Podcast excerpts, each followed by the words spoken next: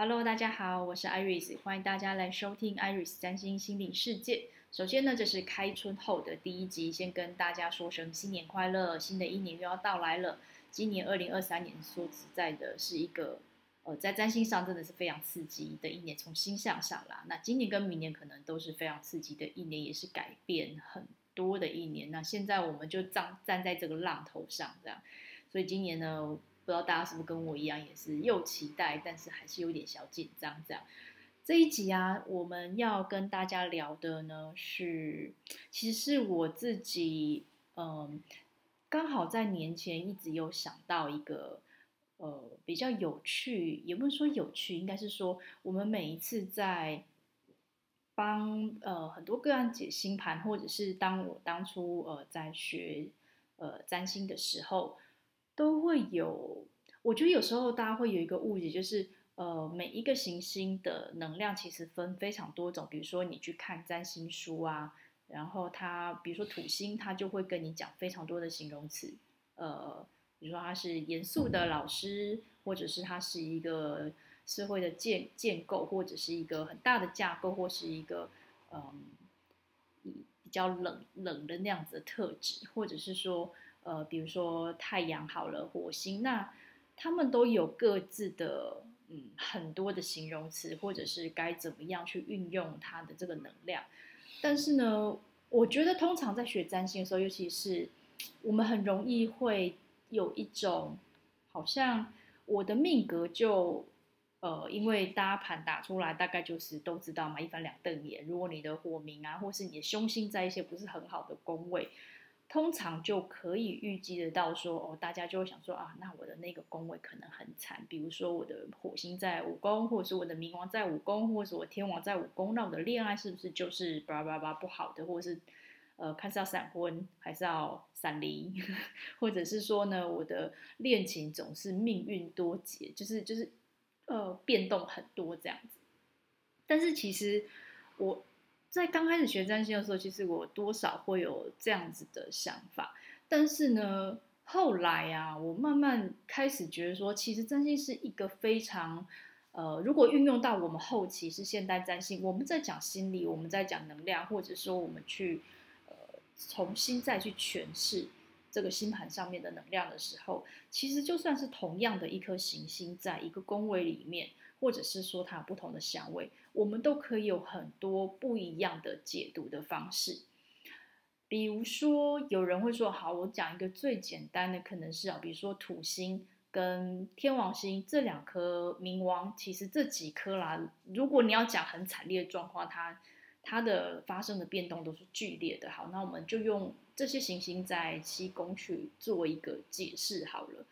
土星在七宫，有时候就会让大家觉得说啊，这个这个呃，婚姻是不是因为七宫是婚姻宫嘛？那大家就会觉得说，那是不是婚姻就会很凄惨啊？然后或者是说，嗯，很辛苦啊？因为很多时候都是，比如说是我跟伴侣之间总是会呃比较嗯没有那么的，就是 smooth，就是顺畅，或者是我可能也比较多呃嗯被考验的时刻。或者是说冥王在会不会也容易离婚啊？或者是天王也在七宫，但是其实每一颗行星，他们都有他们自己可以重新再去，也应该是说行星有非常多种能量，或者是它也可以用同样的行星，或者是它也可以在呃低阶的能量、中阶的能量或高阶能量，可是端看于你要用什么样子的方式去解释它，比如说。天王星在七宫，也有可能是你就是一个在伴侣上面非常需要个人空间的人，就是不太喜欢给人家管啊。就是我希望我去哪里，我要干嘛，我想做什么，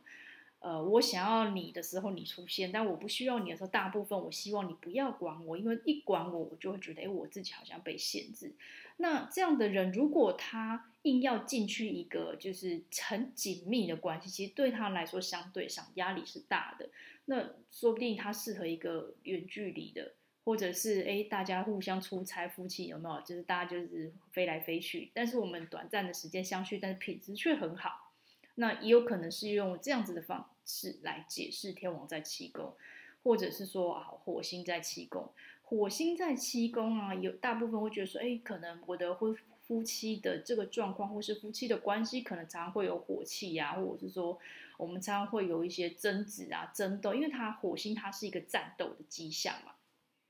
那我自己本身好就破梗一下，我自己本身也是火星在七宫的人。那刚好很巧是，我身我的火星旁边还跟了一颗木星。那火木合在一起，就是加倍的火气跟加倍的冲突。那有时候在伴侣关系里面，甚至可能会遇到，比如说呃，很脾脾气很差的那一种另外一半。那我记得我当初在学占星的时候啊，我的老师他那时候就跟我讲说，其实你有一个方法可以，有我我就讲破解这个形容词，不能够完全说哦，我们用破解。但应该是说，我们把这样子的行星的能量用在另外一个也是它行星的能量的方式上，比如说你的火星，他说我的火星跟木星就刚好在七宫嘛，那如果我们两个一起去找一个活动，是我们两个都很有兴趣，而我们一起去参与，那就是。把，因为火星也是一个行动力的象征，它不一定只拿来战斗，好吗？不是火星就代表战斗，或者是都是不好的，它是有冲劲的，有行动力的。那如果我们一起去做一件事情，那是不是扩大这个行动力？大家觉得很开心，也很快乐，那就不会把这个能量就是放在一个好像都是它不好的这样子的位置上面。那在后来，我觉得这个理念其实可以应用在除了你自己的本命盘以外，其实非常的适合用在流年上面。那呃，我要先讲呃本命盘的部分啊，其实刚好因为这几天呃，刚好上上次也写一篇文字在讲到说，大家都想要说做更好的自己，那更好的自己到底是什么？其实常常我们会落入一个迷思，会觉得说。好像现在还不够好，那为什么不够好？不够好，很多时候是经过比较出来。可是为什么要比较？那是因为我可能不了，我我觉得，呃，旁边的人就是这样子走，然后他们就是我好像要去符合身边人的期待，社会共同的价值跟期待。如果我现在没，哎，大家都说什么到几岁就要结婚，或者说，哎，到几岁你是不是要有车有房，或者是老年你是不是该有一间房？呃，或者是多在什么年纪我应该做什么事情？那这个其实这个部分就有点像是一个社会的价值观跟社会的期待，而我到底适不适合去做这样事，或者是说，嗯，我真的一定要在这个点上吗？那这样子的就会依据这些社会价值观而让我们有很多对自己的限制，然后也会因为这些社会价值观，我们去看身边都在做什么，就觉得说，哎，我自己是不是也要去做这件事情，或者是我是不是应该要去达成这件事情？那这样，我觉得就会一直落入一个永，有时候真的会落入一个，就是永远都觉得自己不够好，因为每年都觉得希望可以自己更好，可是永远都达不到。那后来我觉得有另外一个观念是，可以去用做原来的自己，或是说就是好好的去做自己。那怎么去好好的做自己？首先你要非常了解你自己是谁，你的特质是什么，你是一个什么样性格的人。但我们会有自己所谓的比较，呃，弱跟强。但是弱跟强，你会发现，如果认真的去探讨，我的弱项跟强项其实是同一个特质，只是它在不同方面的展现，就是它并没有好跟坏的差别，而是我们去区分了我的这个性格上面好的点跟不好的点是什么。但事实上，他们可能是同一个，所以。如果我我呃，其实我觉得认识自己很好的其中一个方式是经由星盘来认识自己。那或者也有人，如果你是东方的，你可能是经由八字，或者是呃八字，或者是紫微斗数，或者是现在有人类图啊，或者是其实呃现在新新世新世代里面，或是我们在这个新世界里面，可以让你借由不同工具去认识自己的方式，其实有非常非常的。那先了解自己，跟知道自己是什么样性格的人，呃，才能够去找出，诶，我适合做这件事情。原来我做这个能量是 OK 的。比如说像有些人，哦，我我真的印象很深刻的是关于六宫星很多的人，因为我自己真的有一个，我自己六宫是没有星的，可是。大部分啊，六宫有星的人，或者是星很多的人，他们很习惯把时间跟他的生活，呃，切割的非常的，就是很像那个 schedule 永永远都很满。他永远都是很多事情可以做，然后他安排时间可以是早中晚，或者是早中晚我还可以再切。那他的约会可能就是排的比较密，比如说，哎，我中午跟这个人吃饭吃到两点、三点，三点之后我就可以去接下一个四点到五点的约。那五点之后我还可以再去吃晚餐，吃完晚餐之后就看是回家，还是哎我还可以跟人家去约逛夜市或是干什么的。那他们是很习惯把他们的生活做所谓很好的利用啦。那但不管哪一颗星在里面，它一多星一多，它其实就有呃这个强烈的这样子的特质存在。那我自己就不是一个六宫星很多人，对我来说，我觉得如果我早上先跟人家出去，中午又跟人家约，然后下午又弄一个活动，晚上再插一个，我会觉得哇，那一天我一整个充实到爆炸，那我的精力呢也会耗得很快。如果每天要我过这样的生活呢，我觉得我会非常的疲惫。但是，呃，嗯，一样，就是他本来他内在的这个星盘里面，他六宫九星的人，对他来说，他已经是一个习惯，甚至他觉这是一个，他不觉那耗他能量。当然也有可能有耗，可是跟我自己的这种习性特，我自己本身的原来的特质来相比的话，他做这件事情一定比我上手很多。然后比如说像有的人，他们可能很很会安排生活，比如说哦，生活的健康，比如早上要做什么运动，中午要做什么，晚上要做什么，或者是吃什么东西保养身体，他们是可以去做很多小时间跟细碎的分割的。但我真的不是这种人。然后我真的印象深刻，就几年前就是有帮到一个老师嘛，那那个老师他真的是很会利用时间，他可以用很多切的细细小小时间，他一整天可以完成的事情非常之多。那那时候，因为我真的还，嗯，蛮，也其实有部分真的是羡慕，觉得哎，我可以因为可以把时间做这么多利用，那我就可以完成很多事情。我就有尝试去做这样的的，就是像他这样子把时间生活啊，然后切割的比较有计划一点点。但我发现我真的很难达到，然后那个挫折感其实非常大，我就觉得说，哎，为什么一天大家都二十四小时，以前花的时间怎么好像比我多很多倍？那我去也没有说做到人家的极致，可是我就会觉得，哦，我真的觉得我真的很疲惫。有一次啊，在他突然就是突然知道这个老师的星盘里面呢，刚好真的就是六宫星很多，然后。那六宫星很多，那几颗星刚好又是很怕表的那几颗星啊，火土火土能量的人真的是怕表的，拼命三郎类的。那你就知道他他的这个特质用在这个位置，他真的会淋漓尽致。可是我就不是那样子特质的人，于是我在知道他是这样特质的人的时候，我那一刻呢，我突然就放松了。我的放松是因为我觉得。我突然觉得，我根本就不用跟他比较，就是呃，因为那时候其实我当然还是会迷失，虽然说羡慕就表示，哎，我觉得他怎么那么厉害，可是为什么办不到？那就是个比较嘛，所以我就会觉得说，啊，为什么我一直没办法做到人家这么的积极向上？但是呢，你说我完全不积极向上吗？也没有，因为我们毕竟还是有很多土星的能量，我也不会拉挪到一个非常极致的点。所以那时候，当我那一刻知道说，哦，原来他的特质是这样子的时候，我突然觉得，哎，那我为什么要跟人家比？我根本就比不过他，因为我再怎么，你知道，他已经在他的生命的能量里面，他习惯去做这样子的事情，这是他非常天生，甚至是他非常得心应手的事，但并不是我得心应手的事。我得心应手的事情可能是在其他方面，但如果我就一直在跟着他做这些事情，我可能就盲目我自己，甚至我会觉得说，哎，为什么我都做不到？我觉得这可能在很多人的呃性格里面，也许呃，当你自己真的很深入去了解你自己的特质，或是你自己的性格，你就会知道说，哎，不是我做不到，也不是我不好，就是因为我们天生。每个人的手指有长短，有的人眼睛大，有的人眼睛小，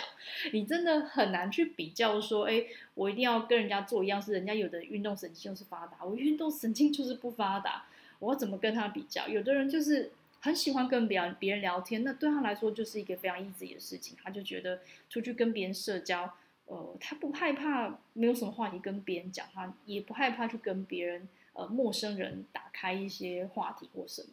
但有些人就是比较害羞，我们就不是那种看到陌生人还可以很热情如火的人。我们可能习惯在后面观察，或者是我觉得要跟这个人建立某一个关系之后，呃，我才会比较嗯能够自然的相处。那所以知道这些点之后，其实就真的会放开很多事情，就会慢慢觉得说啊，其实也不用不用觉得说好像人家做到我做不到。就是当我越来越去了解自己的特质，然后我适合做什么样的事情，或者是我可以怎么样去利用我自己的特质去做适合我自己的事情，那就会事半功倍吧，应该是这个成语。就是当我们真的很了解，去发挥自己的特质，所以呃，怎么样去认识自己，怎么样很深入的知道自己的特质，其实这个会嗯非常的重要，因为这就有点像是呃，比如说工作好了，有时候不是说哪一个工作特质它就不适合，呃，哪哪一些特质就不适合去做这样子的工作，有时候是说大部分人可能做这个工作需要这些特质，可是不代表你没有这个特质，你不能做这个工作，而是。如果你要做这个工作，你如何让你自己的特质运用到最大，然后去做这份工作，而不是去 follow 别人的特质，然后去做别人的事情，呃，你就会觉得自己做起来不知道为什么就是很疲惫。那我觉得摸索自己的这个过程其实漫长的，尤其是在我们比较少真的。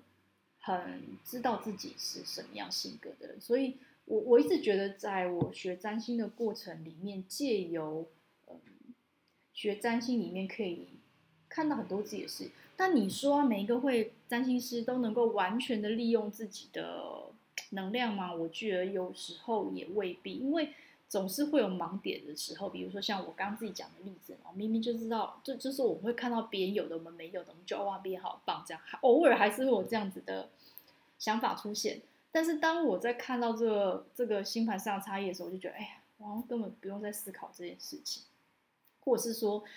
有的人他天生就幸运，比如说好了。有一个人，他木星就在十宫好了，他也许在长官的缘分上面，他就是他天生就是会引起别人注意，或是他天生在那里运就比较好。那我要去跟他比较这个东西，是不是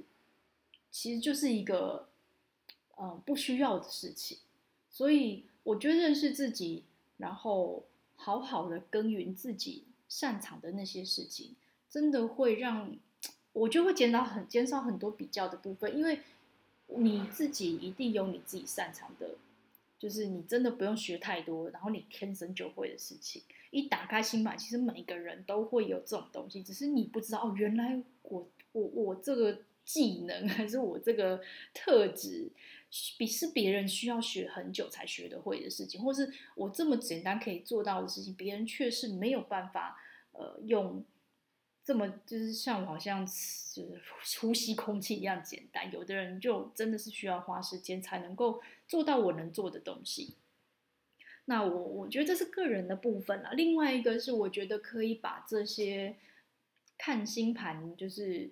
把这些行星的这些能量的运用啊，可以再用到流年的方面。每一年我们在看流年的时候啊，都会。想要大，其实说真的，大家都想趋吉避凶啦。虽然我们都可以理解说，呃，改变是必然的，或者是我们有时候总是会遇到看起来很像，呃，不是很开心事情的包装。但是人嘛，因为我毕竟是非常世俗的人，总是会渴望说，哎，我遇到的，或是我都是有一个好的一个未来这样子。在看流年的时候，当每一个行星跑到你的宫位某一个宫位的时候，你可以去用这个行星的各种正反面的形容词去看这个行星。比如说呢，其实像土星，大家都不是很喜欢，是因为说真的，土星流年的土星啊，它经过每一个宫位，它真的会扎扎实实的帮你在那个宫位里面。下功夫，那下功夫有时候当然大家就会觉得说，哎，那是一个考验。可是如果我们用刚刚我的这样子的话语词来说的话，这比较像是一种很负向的感觉。但是土星呢，它是来建立一个新的秩序的。建立新的秩序跟建立一个新的态度，这是不是听起来就正面很多？所以以后如果我们来就是来看看自己的流年盘的时候，一看到土星，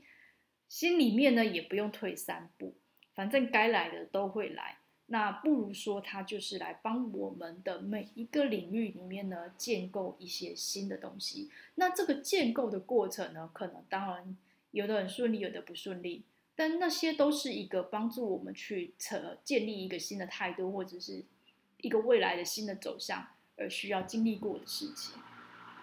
但是呢，呃，不能够说，我我觉得不用把每一个行星把它用的很很死啊。我觉得很死是说你不能把它往死里打。你说冥王星在七宫就绝不，我今年一定会离婚，不是每个人在冥王在流年冥王进七宫，你婚姻就会死亡，就是一定会挂掉，没有这种很这种很很糟糕的事情。也许只是一个让你重新再一次的机会去检视自己。我真的在这这个人与人关系里面，或是我的婚姻里面，我是真的有一些我很久没有去处理，是我很久没有挖出来事，而我需要去面对。那就是一个我觉得在冥王里面它正面的这个功用。然后呢，在每一个，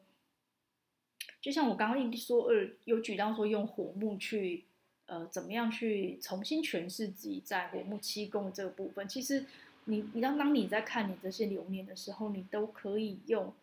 一些比较，也就是行星的不同层面的能量去运作一个，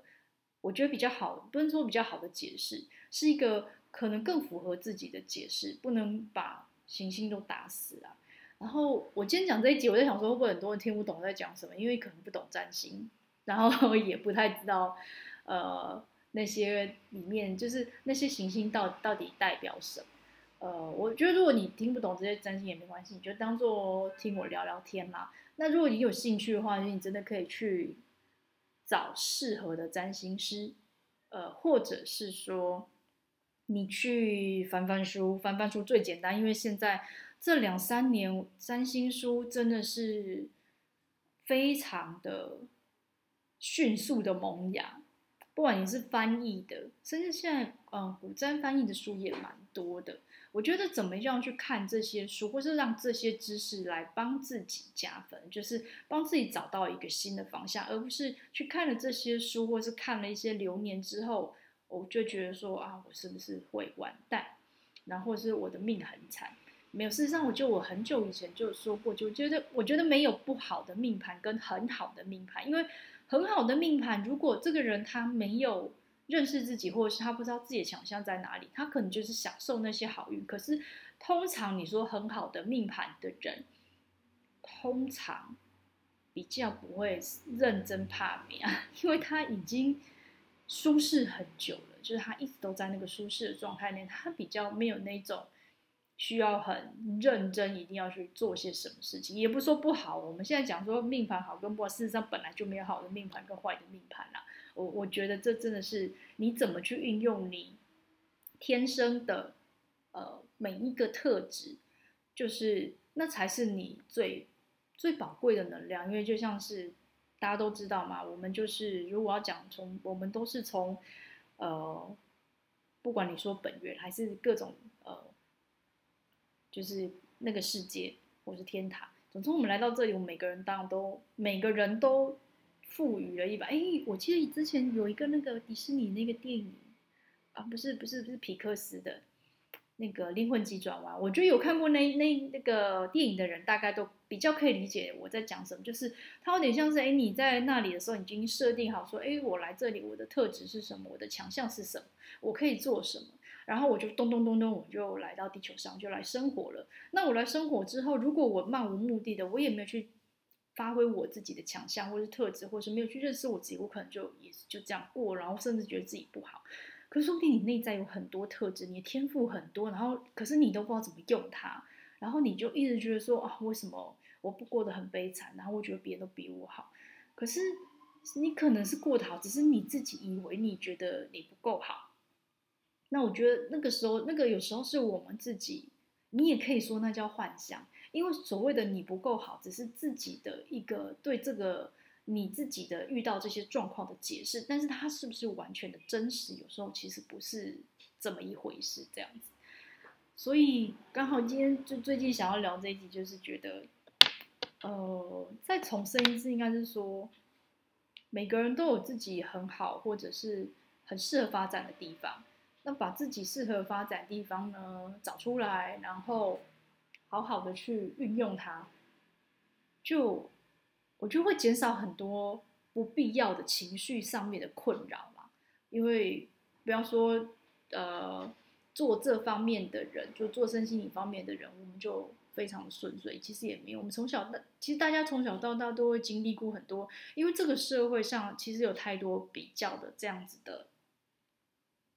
声音嘛，或者是说，其实从小就是被爸妈比较大，所以你就会学会比较这件事情。可是。我们很少真的去着重在自己的这些特质上面，只是很认真的在运用。因为在很认真运用的时候，我不需要去嫉妒别人有的东西，因为我光是好好的发展我自己可能都不够，那我还需要去运用。而且到底怎么比较，到底是苹果比较漂亮，还是葡萄比较漂亮？到底是苹果好吃，还是葡葡萄好吃，还是草莓？因为每一个水果都各有人爱嘛。你要说他们真的是有。好或不好嘛？其实也没有。呃，今天呢这一期乱聊特辑就是没有什么呃，其实也没有什么大主题，就是讲到想到这个方向，然后跟想跟大家讲说，真的在看占星自己的本命或者是你流年，你真的可以运用比较多的方向，然后去运用那个能量，不是去浪费那个东西。比如说我们刚刚讲的那个嘛。如果你不知道你该怎么运用那个能量，你可以找别人帮你看，或者是你可以来找我，我们可以一起来探讨是不是有更好的运用自己特质的方式，而不是一直让自己卡在那个方面上面。然后最后，其实我还有想到另外什么叫跳脱命运的方法。有时候，呃，我们会有时候可能太认真，或者是太执着于我觉得我自己的盘就是这样子，我觉得我只能。做这个样子，活出这个样子，呃，因为我的特质就是这样嘛，然后那颗心就是在那里，所以我会变成这样是很自然，所以我的生活会遇到什么状况也是很自然的。但事实上，所谓真正最高境、最高阶的境界，当然是跳脱我现在这个星盘，把所有的能量都活到最高阶的状态，而不是觉得我自己只能活成这样子，我只能长成这样，这是我觉得终极版的啦。所以我记得以前在。学占星的时候啊，大部分老师意思说，我记得有个老师讲过，他说，其实你看很多流年占星，你去看，就是一般人其实大部分准准确的几率是很高的，或者是本命盘其实都是。但他说，如果你看的是一些修行人，他修行人应该只是说比较觉醒的比较多的人，比如说像大师级，比如说像达赖喇嘛，或者是那些真的有在修行的人，你其实很难去看出他们本命盘的样子。或者是说，呃，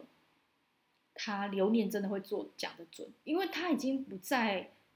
这个被限制的这个版本中了，他已经可以走向可能自由或者是更高的版本的时候，他其实已经不活在我们觉得，哎，你这个盘就是长这个样子，你就会这样子活，他已经不在那个范围内了。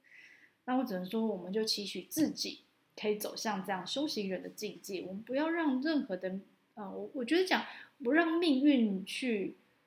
绑住，应该是说不要让自己觉得自己只能怎么样，这样子的限制性的想法去绑住自己的性格，然后或是绑住我的发展，或者绑住我的未来，这样。